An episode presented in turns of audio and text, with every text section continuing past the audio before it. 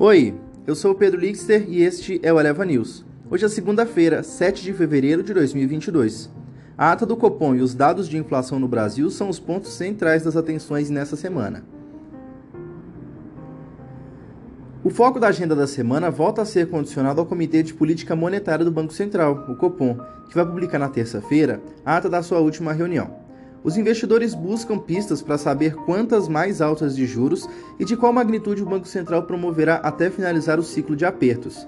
Além disso, a divulgação do índice de preços ao consumidor para janeiro na quarta-feira e do equivalente ao CPI americano na quinta-feira podem impactar os negócios e a percepção de persistência ou não na elevação dos preços por parte do mercado.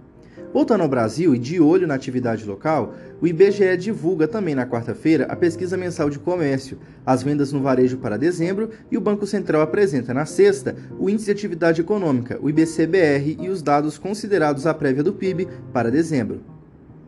Nas empresas, o destaque são dos balanços nacionais do quarto trimestre, entre eles o Bradesco, Clabin, Suzano, Itaú e Uzi Minas. Entre os resultados internacionais, merecem atenção o BP e a Pfizer, a Banger, AstraZeneca, Coca-Cola. Na política, o Bolsonaro visita a cidade do Nordeste na terça e quarta. No Congresso, a Câmara pode colocar em pauta na terça-feira a PEC dos combustíveis e o Senado vai discutir o parecer da reforma tributária na quarta. Esse foi o Eleva News. O podcast é publicado de segunda a sexta bem cedinho. Acompanhe a gente na sua plataforma de streaming favorita e não perca os nossos episódios. A produção é de Gabriel Fogliene.